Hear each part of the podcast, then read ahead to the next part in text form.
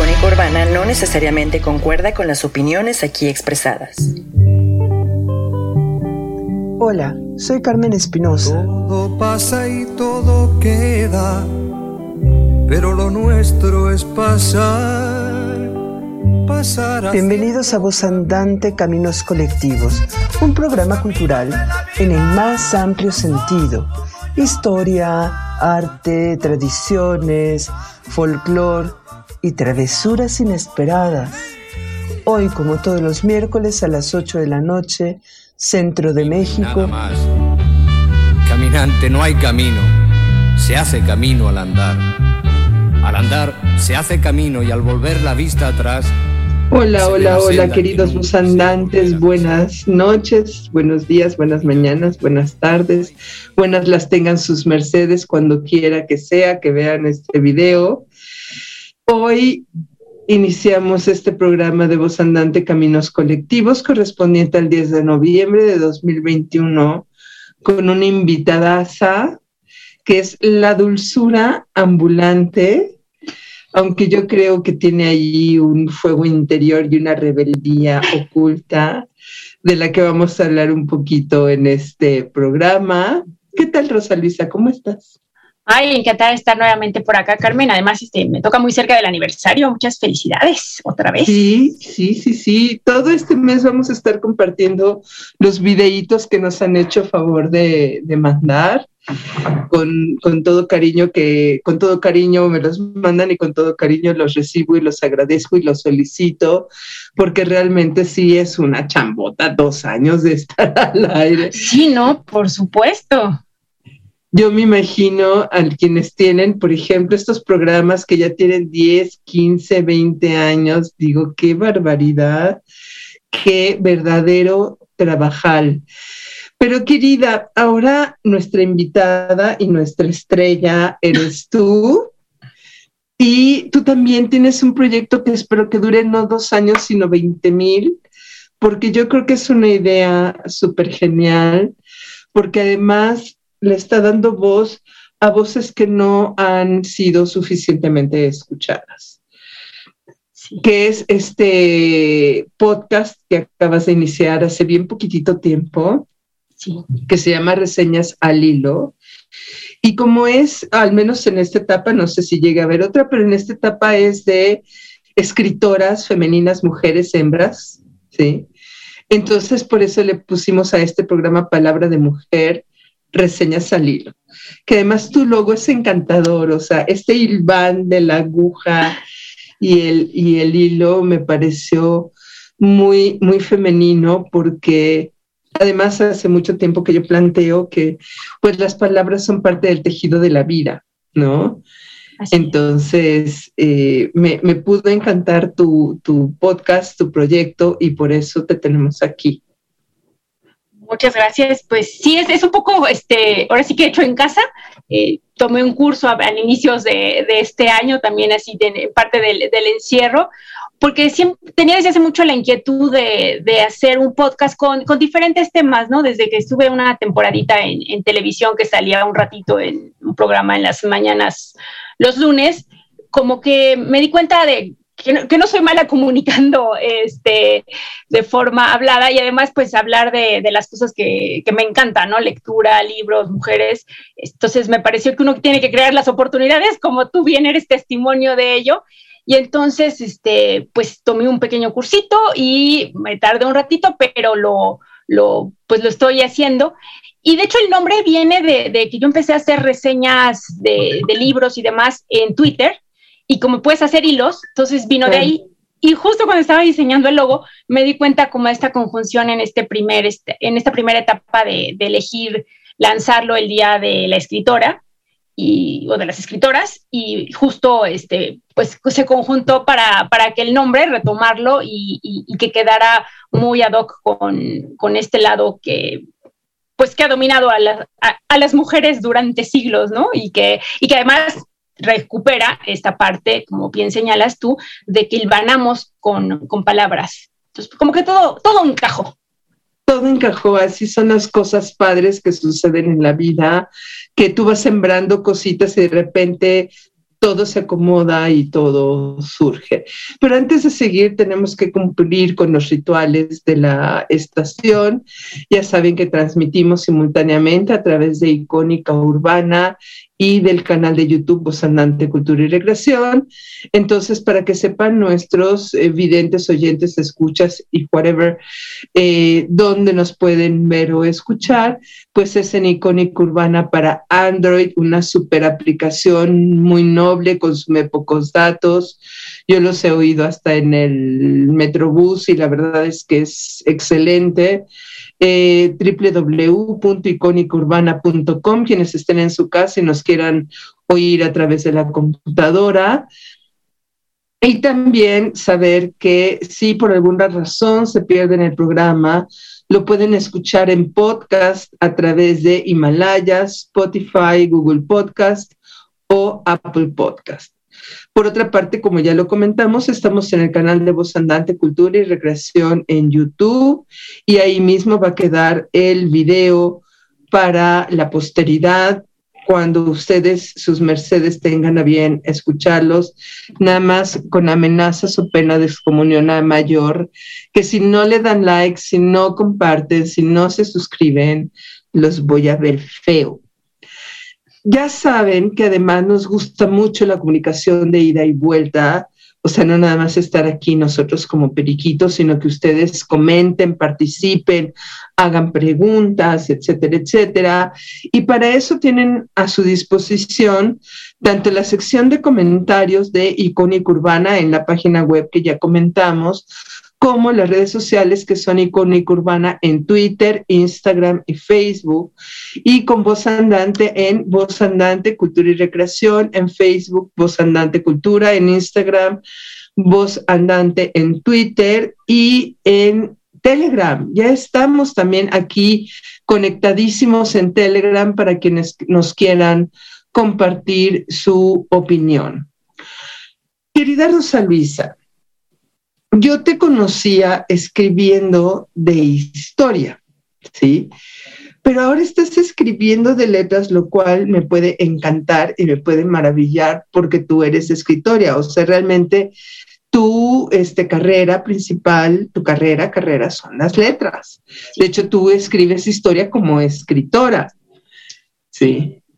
Sí, así ¿Cómo es. llegaste a las letras? Exactamente. ¿Y cómo llegas de las letras a las palabras? ¿Cómo llegas de las letras escritas a decidir? Ya nos platicaste un poquito, pero redondar un poquito más lo que nos estabas comentando, a decidir hacer un podcast, porque es bien diferente.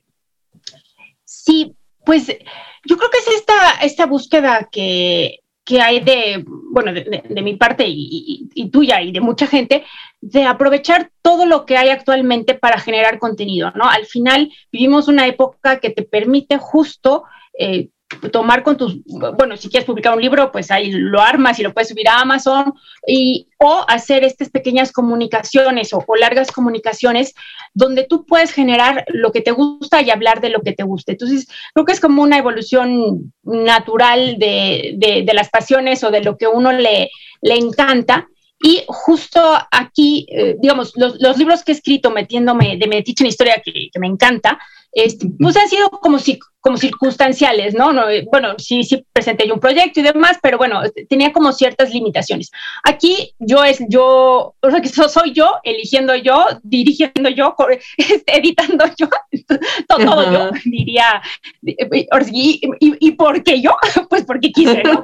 Me quise meter en, en el lío porque pues es una manera de compartir y, y, también es una manera de crear, porque finalmente tienes que, que armar un, este, pues un guion y tienes que decidir eh, cuál va a ser el hilo conductor de, ¿no? de, la, de, de esta, de esta claro. primera temporada. Este, obviamente to, todas las, las, elegidas son lecturas mías de, de, mucho tiempo, pero es volver a leer, ¿no? tenerlas este, frescas. frescas.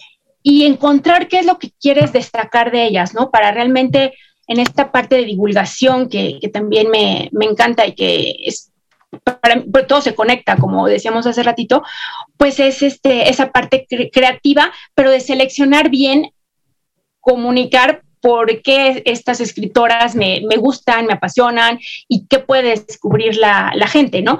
Porque pues no, hay autoras que, digamos, quizá nadie me va a reclamar por poner a, a Luisa Mayalcott creo que hay como un consenso, este, pero otras pues no son tan conocidas o podrían decir, ay, porque habla de ellas, ¿no? Abriendo otras, pues porque me gustan a mí. Por sí que... ¿Y? Citando a Lucía. Ven, ven cómo tiene un lado rebelde. Ah, no, cuando me describen como dulce, de verdad que, que digo, híjole, que, no sé si soy hipócrita o, o, qué autocontrol he logrado, porque si me. Este, soy, soy muy intensa, pero pero bueno. No, pero tu voz, hay que decirlo y eso es fundamental para un podcast.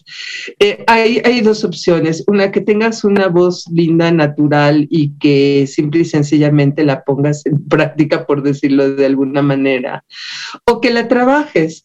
¿No?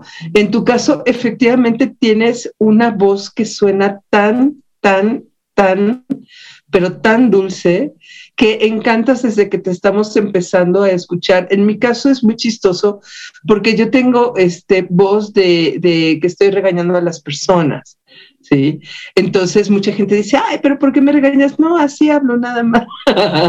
Normalito, o sea, así hablo, ¿qué le vamos a hacer en la, en la vida? ¿No? Pero en tu caso sí tienes una voz súper dulce que, estás arropando desde que te estamos empezando a escuchar, eh, arropas con tu, con tu expresión.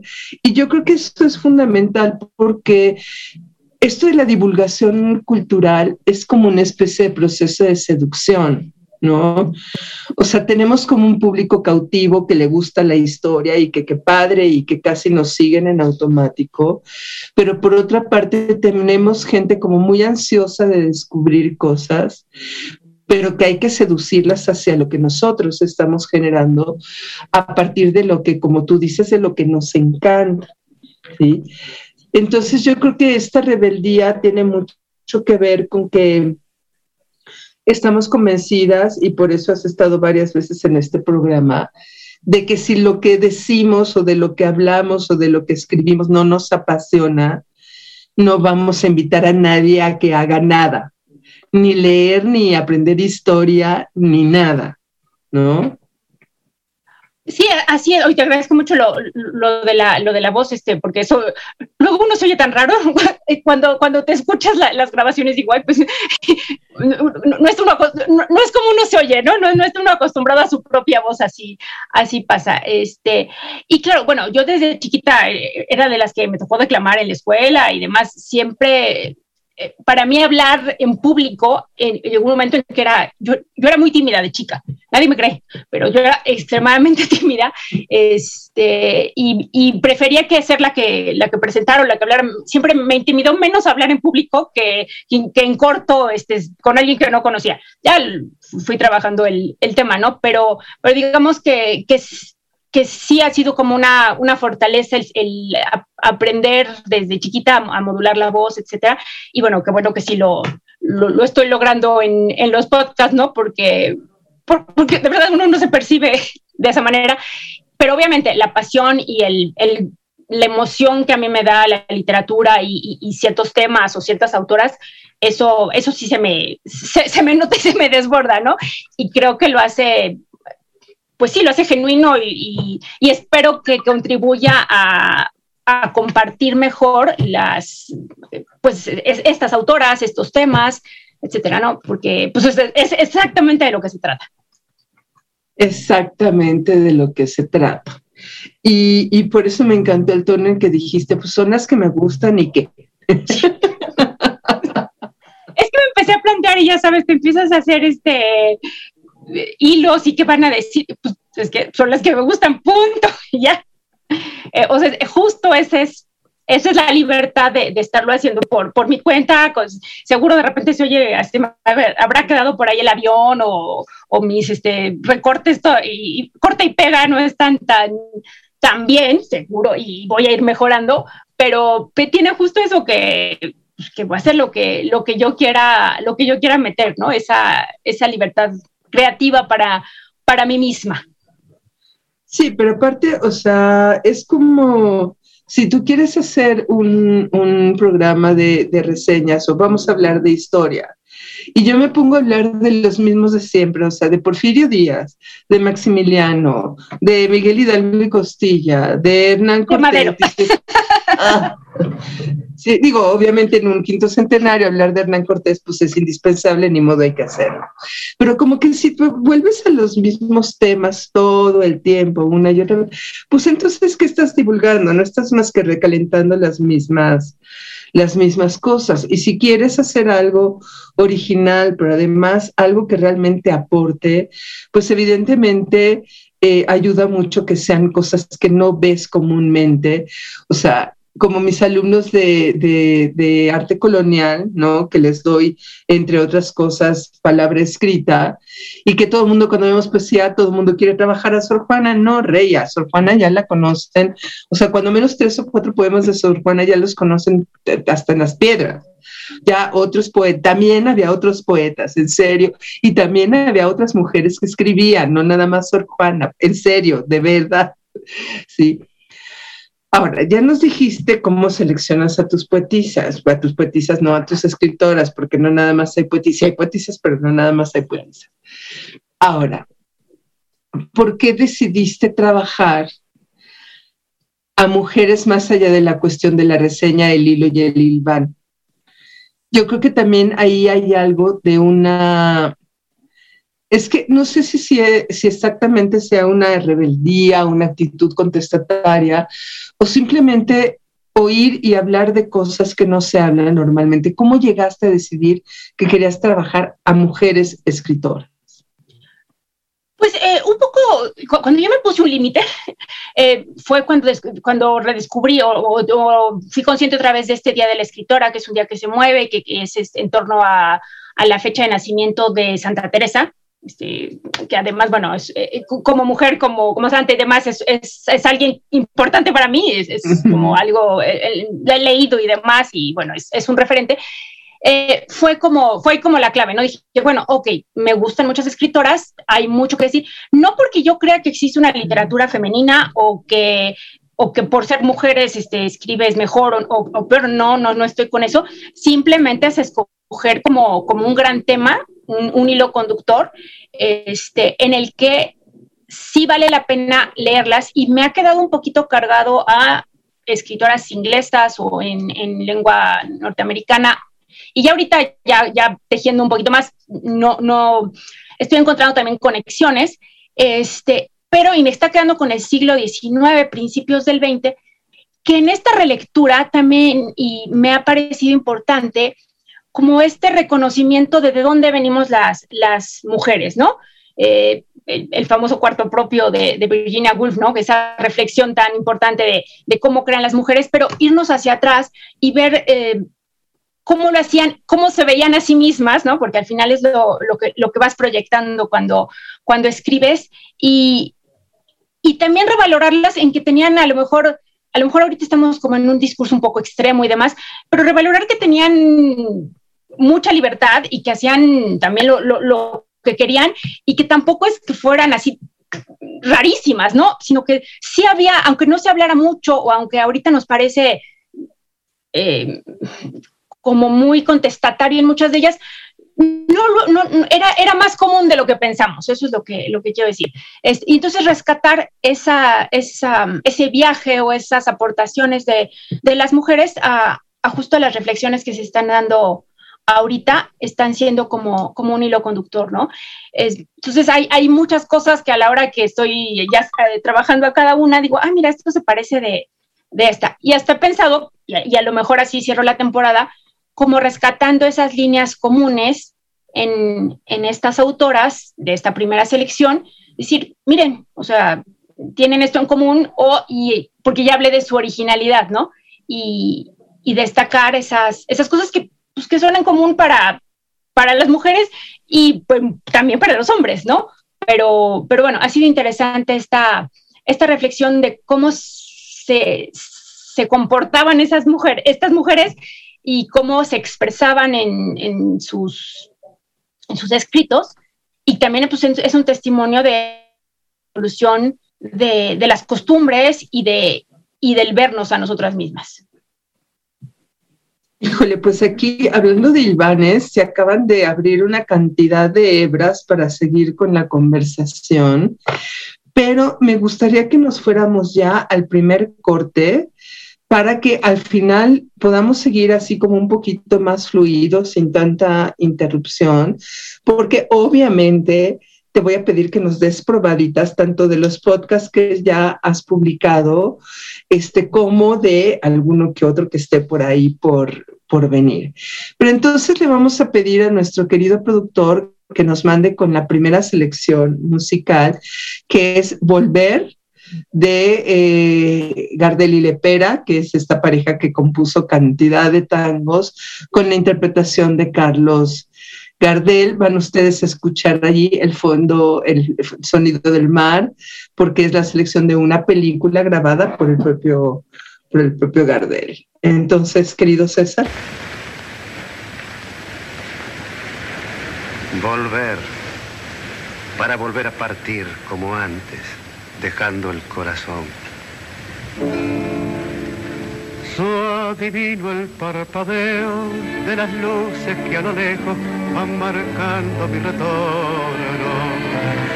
Son las mismas que alumbraron con sus pálidos reflejos hondas horas de dolor. Y aunque no quise el regreso, siempre se vuelve al primer amor la vieja calle donde le codijo, tuya es su vida, tuyo es su querer, bajo el burlón mirar de las estrellas que con indiferencia hoy me ven volver, volver.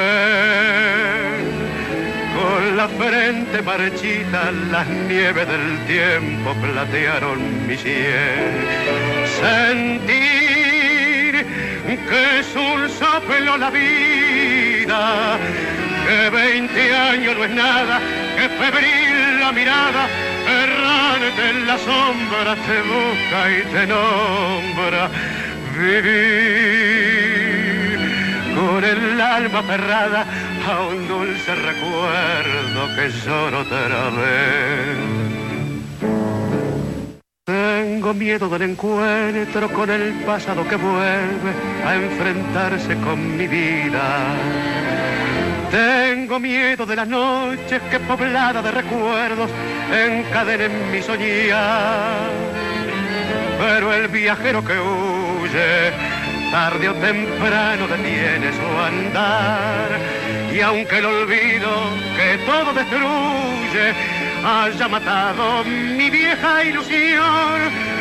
Guardo escondida una esperanza humilde que es toda la fortuna de mi corazón. Volver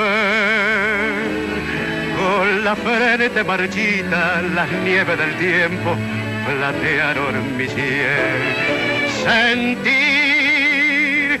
que es un soplo la vida que 20 años no es nada, que febril la mirada, errarte en la sombra te busca y te nombra. Vivir con el alma aferrada a un dulce recuerdo que lloro otra vez. Tu momento es ahora vive y disfruta icónica. Querida, querida, Rosa Luisa, normalmente en el primer corte damos un poquito más de tiempo a hablar de nuestro invitado y tú mencionaste cosas así súper rápidas. Yo entiendo que como ya, estás, ya has estado aquí, pues sí recomendamos a nuestros escuchas que vean los programas anteriores donde hablaste de esta colección maravillosa de textos de historia para niños y tal, pero de todos modos sí me interesa que nos vuelvas a platicar de dónde vienes, qué estudias ¿por qué escribir textos de historia? Pero yo sé que, tu, tu, afición por la literatura, no nada más por investigar y conocer la literatura, sino por escribir, ha estado ahí toda la vida. Platícanos.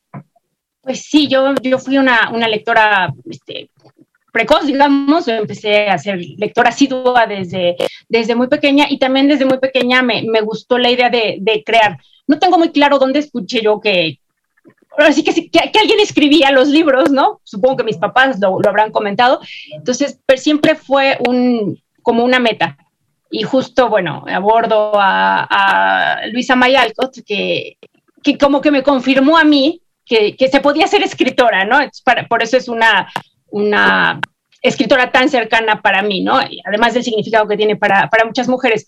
Pero he oído que muchas escritoras descubrían con Jo su, su, vocación, yo, yo lo confirmaba, ¿no? Siempre me gustó. Entonces, pues claro, eh, decidí estudiar literatura, eh, como digo yo, por un excelente pretexto para pasarme cuatro años leyendo y que nadie me molestara. Entonces, pues estuve, este, estudié literatura latinoamericana Obviamente después tuve que estudiar algunas maestrías más prácticas para, para ir nivelando en este mundo de donde las aficiones a veces no, no dan para, bueno, el, el, arte y todo esto no, no, no siempre es este, eh, tan rentable. Y, y, bueno, pues finalmente, aunque todavía tengo la meta pendiente de, de publicar este, narrativa, es algo que, que siempre he hecho, pero digamos no, no ha cuajado todavía, pero bueno, estaba metida en crear libros, en crear contenidos, en crear guiones, pues toda mi vida profesional, afortunadamente, tengo esa, esa gran este, privilegio de, de, siempre haberme dedicado a, a crear eh, contenido escrito para todos los niveles entonces, y de, de todo tipo. Entonces, pues eso es lo que llevo muchos años, sobre todo en libros de texto. Y eh, pues llegar a la historia fue, siempre fue también una, una afición. En algún momento me planteé hacer una, alguna maestría en historia, pero este, bueno, no sé, no se dieron las cosas y me, y me hicieron esta reflexión de, y quizás sería buena idea que estudiaras algo un poco más práctico. este, y bueno, eh, hice caso y, y también me ha servido, estudié una maestría en comunicación y pues todo se ha ido conjuntando, pero el gusto por la historia es este, pues algo que, que que me ha acompañado y que como que es muy lógico en literatura, ¿no? O sea, entender los procesos literarios en, este, pasa por, por, eh, por la historia, ¿no? Por entender también los, los, contextos históricos. Entonces tampoco es que sea este, física nuclear, ¿no? Que no tenga nada que ver. Claro. Tiene como mucha, mucha, sí. mucha, relación. O como, no sé si hay chiste aquí, porque luego se quedado con los historiadores, este, que nos burlábamos los de literatura, que nosotros sí sabíamos que estudiábamos la ficción y, y, ellos, y los de historia no, ¿verdad? Entonces, pues estamos, en, es este... Y finalmente contar historias implica contar también la historia. Y incluso cuando temas que no han tenido mucho que ver, no, libro de Madero y todo eso, siempre busco el modo de, e incluso Madero, hablar de lo que leyó y escribió, para, pues porque es lo que, por lo que me gusta, se ha escrito poco sobre eso y, y también pues da una visión de los personajes, ¿no? Y los libros para niños es, pues es difundir esta parte tan maravillosa de la historia de la vida cotidiana que la gente de verdad no sabemos y que son, es, es, es como el gancho natural, lo, lo platicamos la vez pasada, para que nos, nos, nos montemos en, en, averiguar la historia, ¿no? Porque es de lo que nos podemos conectar, ¿no? Casi si Hidalgo andaba en el, este, levantado, pues igual y no, no vamos a conectarnos con eso, pero si Hidalgo tomaba chocolate y le encantaba el chocolate y había sembrado tal cosa, es más fácil que nos conectemos, ¿no? Entonces, esa, esa aportación de, de lo que es la historia de la vida cotidiana me parece y me va, me, siempre me va a ser un, una gran pasión y además, pues sirve cuando uno está tratando de crear una, con un contexto histórico, pues no poner las burradas que luego este, ponen de pelos este, a los historiadores y que ya le, le, contagian a una, ¿no? Ya cuando uno ve ahí este, las pequeñas cositas este, sin, sin dominar todas las, las etapas, pues cuando ya ves algo así que dices, no, eso no estaba, eso no.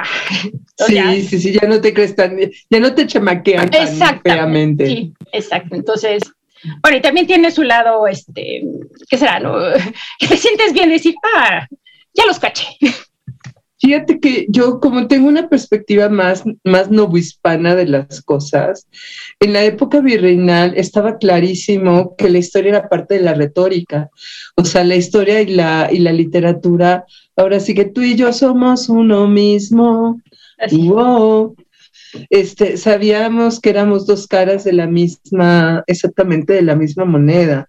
El decir quién tiene la verdad y quién escribe exclusivamente ficción, pues es, es, este, obviamente que sí requiere sus herramientas propias, pero en general, pues el asunto es la escritura, ¿no? Y la comunicación y lo que tú dices eh, me, me, me, checa completamente y me parece muy congruente, no nada más con lo que te he visto hacer, lo que he leído de ti, sino además con las escritoras que tú estás trabajando y que tú comentaste en tu, en tu podcast, yo acabo de escuchar una parte, o sea, más bien lo de Dickinson, eh, o sea, esto de que a veces tienes que conceder para poder hacer lo que quieres y a veces no lo haces de la manera que te gustaría, o sea, a lo mejor puedes escribir pero no puedes publicar, a lo mejor puedes escribir y publicar pero no tienes los lectores que quisieras, o tienes lectores pero lo que no tienes es la crítica. ¿No? O tienes la crítica, pero entonces no te entiende ni Dios.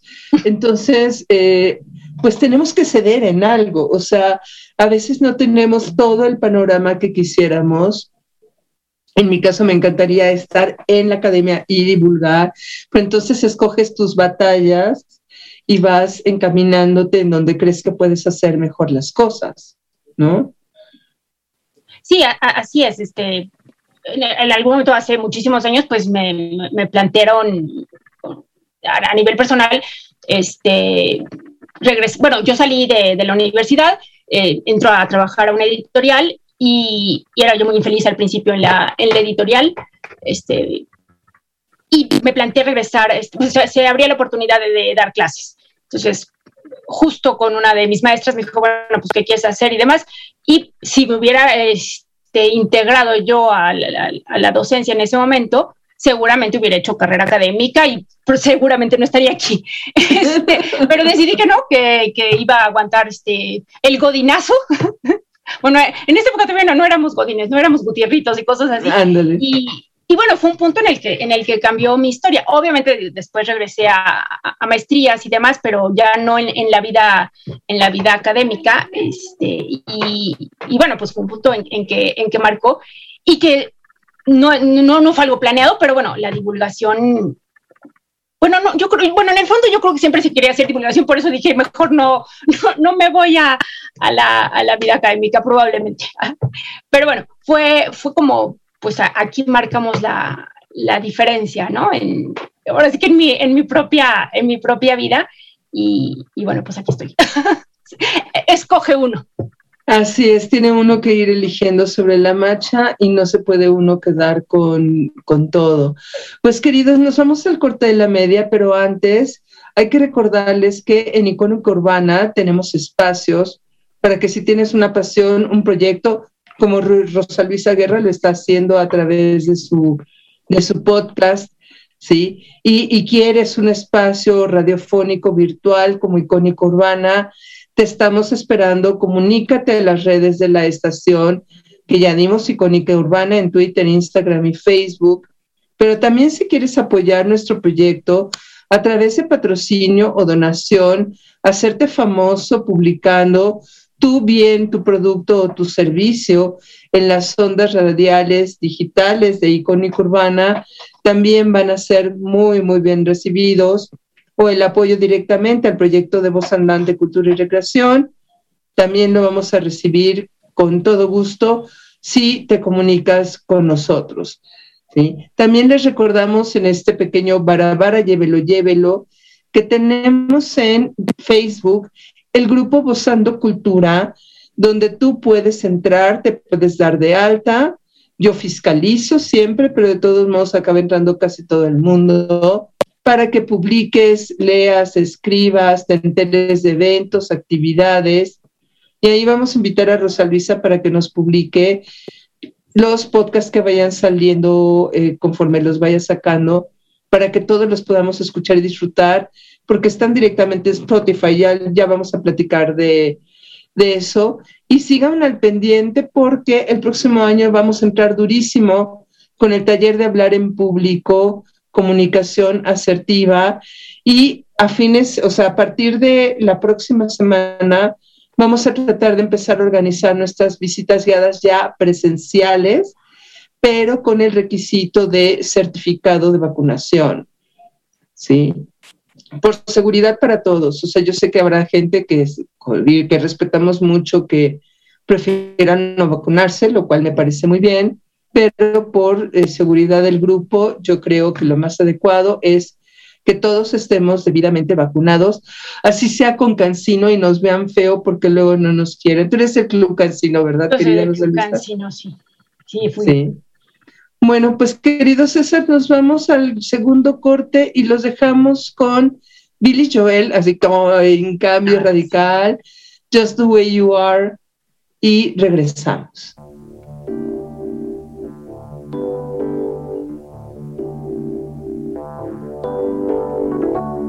Don't go changing to try and please me. You never let me down before. Mm-hmm. Don't imagine you're too familiar and I don't see you anymore. I would not leave you in times of trouble. We never could have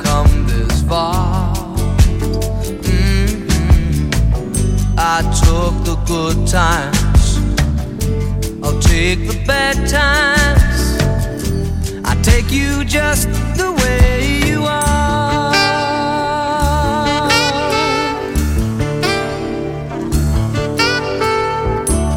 Don't go trying some new fashion. Don't change the color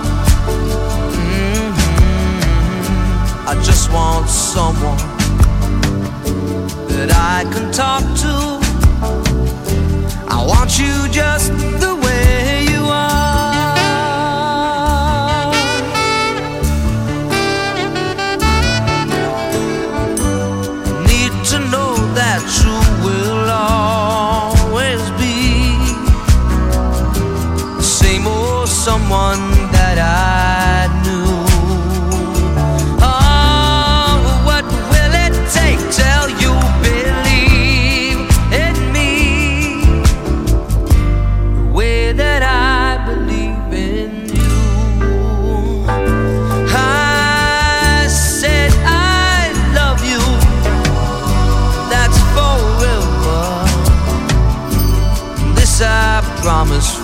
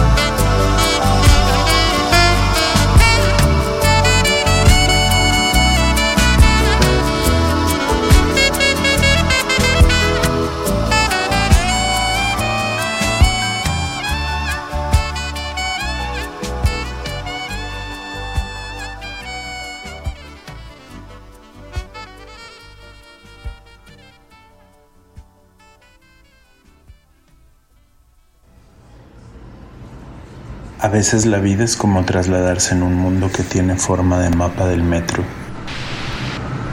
donde uno salta de estación en estación, del recuerdo personal a la silueta de actores de nuestra propia realidad. Desde la creación de un alter ego dispuesto a recordarnos quiénes somos, qué olvidamos, a dónde vamos. Deja que tus oídos sean la guía en esta mancha urbana. Deja que nuestras voces iluminen el sendero de tus pasos. Escucha. Icónica Urbana. ¿Ya lo intentaste con Google Ads? ¿Ya le pagaste a Facebook y hasta mandaste a hacer folletitos y lo repartiste por toda la calle? ¿Estás cansado de que no te dé resultados? ¿Has pensado en una opción de campaña más específica para tu público? Contáctanos en encudeso.gmail.com y conoce sobre nuestras opciones para que tu marca tenga más proyección. Anúnciate aquí, en Icónica Urbana.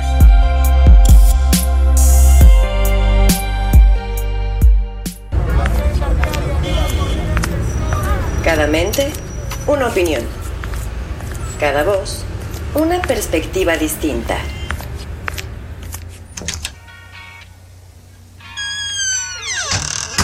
Cada puerta abre un mundo. En tu misma ciudad, Icónica Urbana. Querida Rosa Luisa, yo sé que tú eres muy moderada, pero como yo sí soy provocadora, necesito hacerte una pregunta este, comprometedora. Sí. Tu podcast es feminista, femenino o mujeril. Feminista, femenino, mujeril. Pues ojalá logres en las tres cuando siga, por lo menos en esta, en esta temporada, ¿no? Porque pues las mujeres somos complejas, tenemos muchos, este, muchas aristas y creo que justo presentar muchas, muchas mujeres pues puede dar pie a, estas, a estas em, versiones, presentaciones, caras de, la mujer, ¿no? A, ver, a ver si, si completamos el mosaico. Sí, yo creo que sí, porque, o sea, finalmente hablar de las mujeres, particularmente de las mujeres que han sido poco leídas o poco promovidas o que quedaron en olvido, que claramente dices eh, en, tu podcast que es, que es el objetivo, pues eso ya es una actitud medianamente feminista, ¿no? Porque realmente hay que reconocer que, aunque como tú lo dices, eso es algo que me parece muy padre, desterrar el mito de que solo ellas escribían, solo ellas eran liberales o solo del 1960 para acá las mujeres se soltaban el chongo, solo desde que ahí la pintura anticonceptiva se acosaban con quien se les daba la gana. Pues no, eso ya pasaba este, desde los griegos. Sí, por supuesto. Pero no todos, ni todas. Entonces, rescatar este perfil de mujeres que tampoco es como que, o sea, no son únicas, no son exclusivas, no son tan extrañas como las creemos, pero tampoco son precisamente ordinarias. O sea, entonces, esto yo creo que también es una cuestión con una perspectiva muy, muy clara, al menos en esta temporada de género, ¿no? Que valen mucho muchísimo la pena rescatar, aunque nos queda claro que no es tu objetivo la reivindicación de las causas de las mujeres, simplemente por hablar de ellas, simplemente por hacer público o más conocido lo que no lo era, pues yo creo que sí hay ahí una clara perspectiva de, de género. Pero por otra parte, eh, yo creo que esto de que hablaras de los hilos, o sea, en, parte por Twitter, pero este símbolo de la aguja, del tejido, de enhebrar las palabras, de enhebrar los recuerdos, las evocaciones, pues también habla de los poderes femeninos que en estas aras de modernizarnos y de querer ser autónomas y de querer ser independientes y de querer reivindicar nuestros derechos, pues estamos olvidando poderes como el poder del tejido, como el poder de la costura, como el poder de la cocina, como el poder del, amor doméstico, o sea, de llevar y administrar el fuego del hogar. ¿Tú qué piensas de esto a la luz de tus autoras, a la luz tuya y a la luz de tus autoras? Justo, justo lo que mencionas y, que además, eh, como en reflejo de, mi propia vida, eh, y, hace muy poquito me hice a mí misma esa reflexión, yo acostumbraba a bordar punto de cruz. Digo punto de cruz porque digo es lo único que me sale y, y este es como dibujar, pero, pero si pones la crucecita bien te, te sale. Y es, es algo que, que, empecé a hacer cuidando a mis hijos, ¿no? Como teniendo una actividad extra, pero descubrí que me, que me ayudaba a ser más creativa. Eh, y últimamente, que lo dejé hace, hace un rato, toda la parte de narrativa tal cual, de, de, creación de historias y todo eso, le he sentido mermada. Y dije, creo que me está faltando esta parte en la que justo las mujeres nos dejamos ir en estas, en estas acciones que son muy de, mm, a veces de talacha, pero que son un poco mecánicas, pero a la vez van creando belleza en muchas, en muchas formas y alimentan eh, pues las conexiones, ¿no? Seguro, eh, y, la misma Gata Christie, ¿no? Que, dice por ahí que sus mejores novelas, la, este, las tramas más este, intrincadas las hacía mientras lavaba los platos, ¿no? Es, o Sor Juana, ¿no? Bueno, citando a Sor Juana, ¿no? Que si Aristóteles hubiera sido, se hubiera metido a la cocina más hubiera escrito, entonces, justo este, pues este reconocimiento de, las cosas que, también nos hablan y nos invitan a, reflexionar, ¿no? Entonces, justo eh, me las imagino y, en ese sentido creo que ver a las mujeres del, siglo XIX nos puede decir mucho a las del 2021 en, en justo esto que a veces las mujeres eh, en ese momento no se planteaban tan difícilmente ser mujeres, ¿no? Lo aceptaban para bien o para mal. Y acá nos hemos intelectualizado tanto las cosas que a veces ya no sabemos ni, ni, cómo hacerle, ¿no? Entonces, justo esta, este reencuentro con, con, esta, esta galería hasta ahorita que se está, que se está armando, cocinando y todavía no, no, no, acabo de ver cuántas van a, van a quedar, me, ha recordado eso, ¿no? Y entonces pues tengo que ir a sacar mis hilos y, de, y, y, a la Penélope. Bueno, tejer nunca he tejido, tejo fatal, este, pero bordar sí es este, pues esta, esta creación y esta, y este los hilos que las mujeres, pues quizás sin estridencia hemos movido siempre en el mundo y como por atrás. Me encanta lo que acabas de decir, porque aparte, ¿Qué es lo que tiene la textualidad? O sea, tú lo acabas de decir, es la trama. O sea, escribir es armar un entramado. Creo que Rosa Luisa se nos está yendo. De repente se ha quedado paralizada. cortó un ratito. Ah, pero ya estás de ya, ya nos me encanta. Pero eh, sí me interesa mucho repetirte lo que estaba yo diciendo, porque justamente la manera en que se articula una narrativa se le llama trama. O sea, no es casual, es un entramado y es justamente como se urden los hilos para formar un textil, ¿sí? Eh, eh, en mi caso no es, o sea, yo tejo, pero no es mi actividad estimulante de la creación predominante, sino más bien en mi caso es la cocina.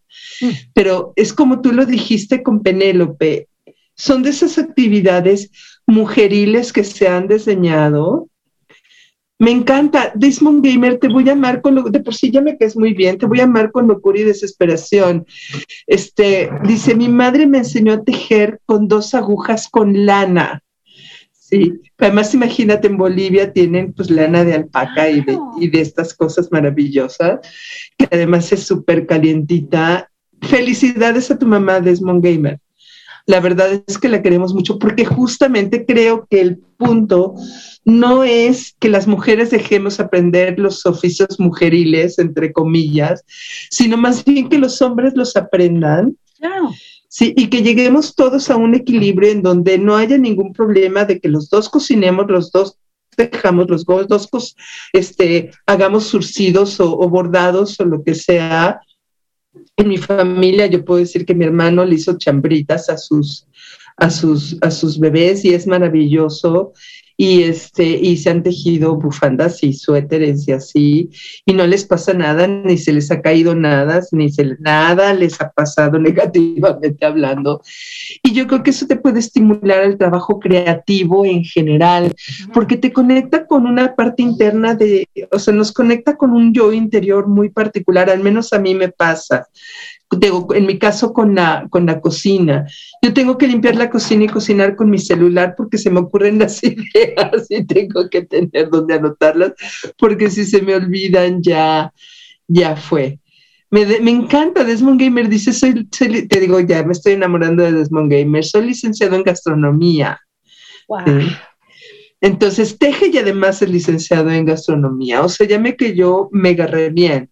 Querida Rosa Luisa, yo sé que no queremos hacer spoiler de tus, de tus podcasts, pero sí me gustaría que nos contaras un poquito mm, de qué han ido algunos de ellos, qué autoras has elegido y algún detallito que nos puedas compartir de las que tú quieras para que nos antojes así, nos abras sabor de boca y nos invites a escuchar tu podcast y ya después nos platicas cuáles están cuáles están por venir.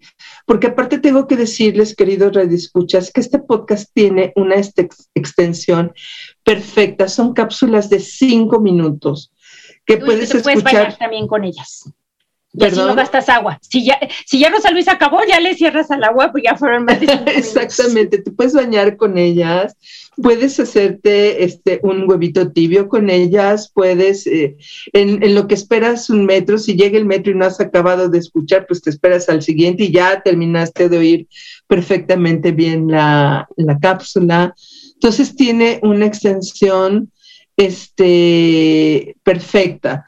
Pero platícanos, Rosa Luisa, ¿de qué van? ¿Qué autoras has trabajado? ¿Algún chismarajo que nos puedas compartir por ahí de alguna de ellas? Ahorita, ahorita pienso. Pues mira, este, la primera fue este, Luisa Mayal, Mayalcott, que bueno, que, que, la considero, y, ella comentaba un poquito antes, ¿no? Bueno, Mujercitas es un clásico, este, inspiradora de, de, muchísimas mujeres, de muchas escritoras, este, es, una, es una escritora muy cercana a mí, porque además no solo me leí Mujercitas, sí me leí ampliamente su, su, obra desde, desde chica y he encontrado, eh, y, quiero profundizar más porque hay mucho más detrás de ella, como digo, ¿no? Unas ideas sobre la educación, sobre... Eh, eh, sobre cómo ser mujer, digamos, sin, sin, morir en el intento de las diferentes formas de, ser mujer y, tiene mucho, mucho más que, que decir y que bueno, va a sonar así como, ay, sí, a, ver quién te cree, ¿no?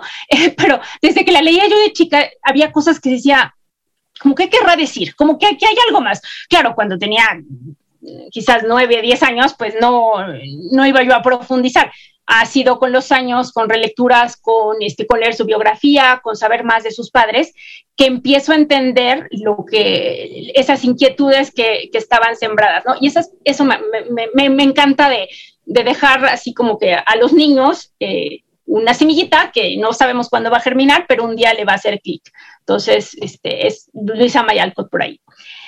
Luego el segundo fue esta... Eh, Pita. Pitamor. Pitamor. Pitamor, que además eh, yo tengo una historia muy, muy chistosa con Pitamor porque yo leí primero su, su novela eh, en, la, en, la, preparatoria, una compañera mía, una tía suya había sido amiga de todos estos este, intelectuales de la época y tenía un ejemplar de, de Yo soy mi casa, la novela, con una dedicatoria de Guadalupe Amor a su tía. Y me hizo favor de prestármela, estando yo en preparatoria. Entonces, fue como un encuentro con, con una autora que yo ni conocía y bueno, luego este, resultó que hay algún grado de, de, parentesco, este, o sea, tipo cuando se bajó Noé, pues ya todos éramos parientes, pero bueno, más o menos así con, con Guadalupe Amor.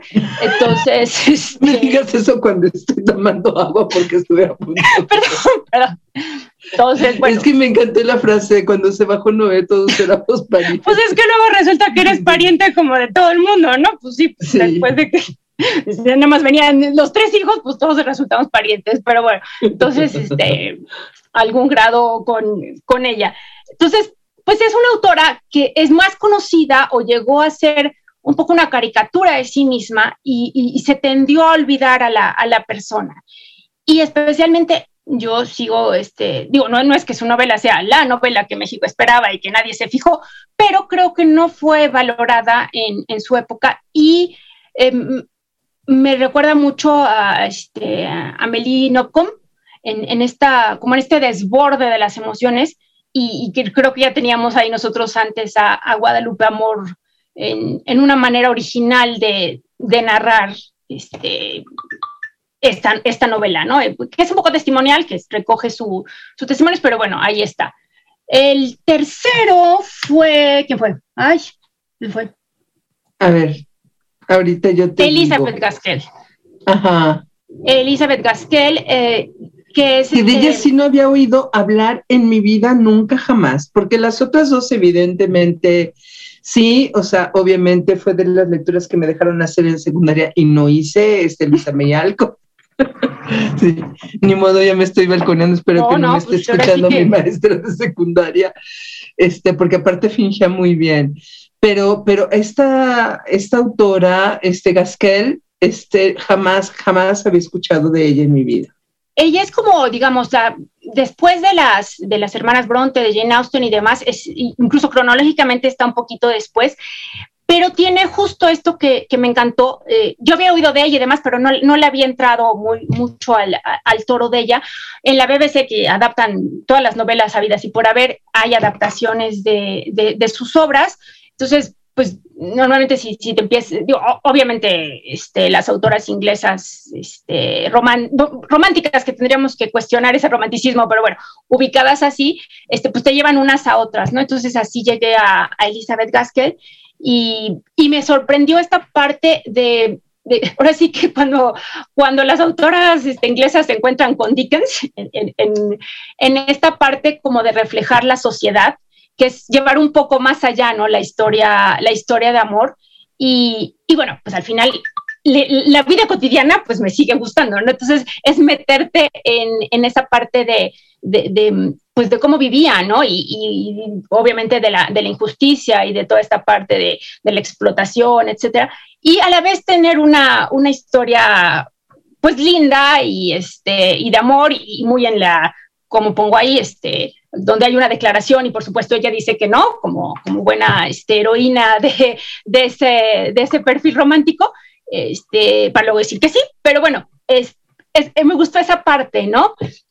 Que sí, sí hay una crítica, una cierta crítica en Jane Austen y demás, y se, se ha debatido, pero aquí hay claramente esta, este deseo de, de recuperar eh, esta parte de, de, la injusticia que se, que se vivía en, en la Inglaterra pues de la revolución industrial, ¿no?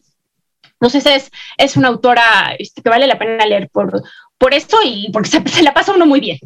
Y por otro lado, pues en este reto de, de uno que trata de, de, no perder el inglés, este, pues leerla en inglés, pues también este, para que, para que no nos dé las Alzheimer, ¿no? Dicen que hay que leer en, hay que aprender en otros idiomas, entonces pues también, también este es este preventivo. Y luego sí. Este, aquí te los tengo aquí, Daphne, Daphne Ella, este, pues ahora sí que en casa de mis abuelos, donde mi, donde con mi abuelo cantábamos la viquina y con mi abuela, este, 20 años no es nada, estaban todas estas colecciones que dominaron, creo que la mitad de las casas, clase medieras de, de los 50, 60, ¿no? Estas colecciones donde estaba Rebeca, viste, mi prima Raquel, las colecciones de cuentos, junto con otros, este, con Steinbach, que además eran unas colecciones este, editorial, no me acuerdo. Entonces, fue, y que te vendían como complemento de las enciclopedias y que venían, o sea, los clásicos de la literatura universal o los clásicos de la literatura en España y así. Y estaban también como los autores que se estaban publicando más o menos en la época, ¿no? Más o menos contemporáneos, ya traducidos al español y pues entonces, este, pues Daphne du especialmente Los Parásitos, creo que mi papá me está oyendo, iba a oírme, pero le va, le va a mamá, lo leía yo a escondidas muy chica porque no era, no era como que este, la edad para leerlo, entonces lo, lo leía a cachos y me intrigaba, entonces, este, en casa de mis abuelos, eh, y, y de ahí, bueno, ya después reencontrar las, las otras novelas. Y eh, me centré mucho en Rebeca porque se acaba de hacer una, otra vez la una película en, Netflix, entonces podía ser que la gente la tuviera más, más presente, ¿no? En, meternos más en, en, esta autora que nos refleja otro siglo, bueno, aquí estoy, digo que estoy un poco inglesa, pero pues es el siglo, el siglo XX y, y desde narraciones, o sea, recuperar cosas como que este, en Francia, el norte de Francia, tomaban siesta todavía, ¿no? Entonces no podía, uno de los personajes de, de, una novela, este, no podía hacer nada porque todo estaba cerrado en el pueblito donde estaba de, de vacaciones porque tomaban siesta. Y al final, no, pues eran 70, 80 años y eso que, que lo atribuyen aquí a los mexicanos o a los de Yucatán y demás, era la realidad del campo de, de muchísimos países, ¿no? Aún los que ahora están como punteros o lo que sea. Entonces, esa parte también de, recuperar el, modo de vivir y además con tramas que, que sí te que sí te encantan y, te, y, es hábil para, para darte la vuelta de tuerco. Y obviamente también esta parte de, ya proveer a, la industria cinematográfica de, pues de argumentos, ¿no? Que actualmente, en cierto modo, los autores triunfan cuando llegan al cine. Entonces inician ¿no? en estas en estas épocas de, tradición y triunfan en, digamos, en un sentido como, como de difusión, ¿no? No necesariamente que, haya muchos autores que uno disfruta nada más leyendo, pero en, en, el, en la cultura actual, pues es una, una manera de también de ser leído, ¿no? Llegar a, las pantallas. Entonces, ella tiene justo esta, esta parte de ser de las, de las primeras y bueno, pues los pájaros, lo que todo mundo la, bueno, igual y, igual ya estamos más, más viejitas, aunque lo disimulamos muy bien, ¿no? Pero en las repeticiones de, de, la permanencia voluntaria, uno se puede echar los pájaros tranquilamente y empezar a ver, a ver feo este, a las palomas cuando salías al día siguiente. De verdad que horas no, yo esa nunca la pude ver completa, tengo que confesar. Jamás. Jamás la pude ver. Querida Rosa Luisa, te tengo una buena noticia y una mala. Ya se nos acabó el tiempo. Ya se nos acabó el tiempo le vamos a tener que pedir a nuestro querido César que nos mande a la última pieza musical que me puede encantar porque aparte Maroon 5 es de los grupos de la siguiente generación de mis sobrinos que les fascina. ¿Tú por qué elegiste rápidamente? Platícanos a Maroon 5, Memories. Rápidamente. Mejor conocida como Dreams. Exacto, porque Nelson, sí, caray, yo la pista, este, pues mis hijos la cantaban mis hijos la, oían, la cantaban y este, en esto del encierro este, le empezamos a cantar juntos. Es este, un eufemismo de mi parte decir que yo cantaba, pero bueno, a, a tararearle y demás. Y me pareció justo una canción que en, estos, estas, en estas épocas que estamos viviendo eh, resuena mucho a, pues, a las pérdidas que se han tenido, pérdidas este, humanas y, pérdidas como de todo tipo, ¿no? Está, en esta transición que estamos. Entonces me parece que refleja muy bien esta, eh, pues esta etapa que estamos viviendo y pues la, disfrutamos todos cantando. Los vecinos no creo que la disfruten, pero nosotros sí. pues querida Rosa Luisa, la buena noticia es, bueno, primero, querido César, nos vamos.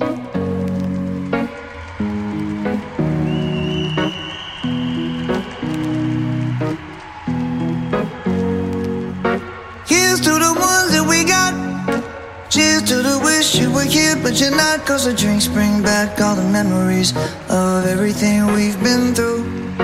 Toast to the ones here today. Toast to the ones that we lost on the way. Cause the drinks bring back all the memories. And the memories bring back, memories bring back your. There's a time that I remember when I did not know no pain. When I believed in forever and everything would stay the same. Now my heart feel like December when somebody say your name. Cause I can't reach out to call you, but I know I will one day. Yeah. Everybody hurts sometimes, everybody hurts someday. Yeah, yeah. But everything gon' be alright. Gonna raise a glass and say, hey. Here's to the ones that we got to the wish you were here, but you're not. Cause the dreams bring back all the memories of everything we've been through. Toast to the ones here today. Toast to the ones that we lost on the way. Cause the drinks bring back all the memories. And the memories bring back memories, bring back your. Do, do, do, do.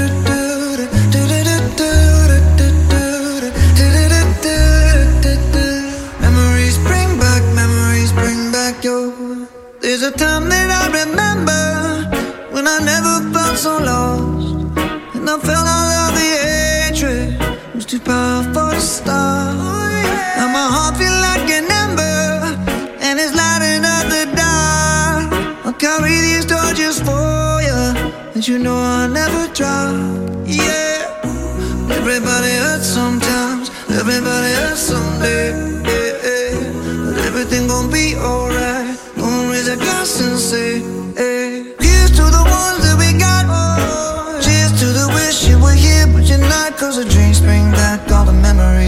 of everything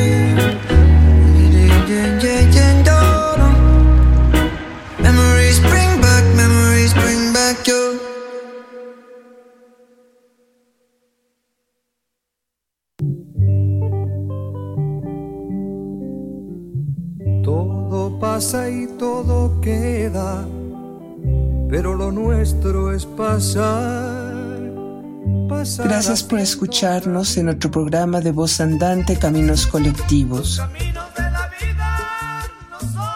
Nos encontramos nuevamente el próximo miércoles a las 8 de la noche, Centro de México. Caminante, no hay camino, se hace camino al andar. Al andar se hace camino y al volver la vista atrás se ve la senda que nunca se ha de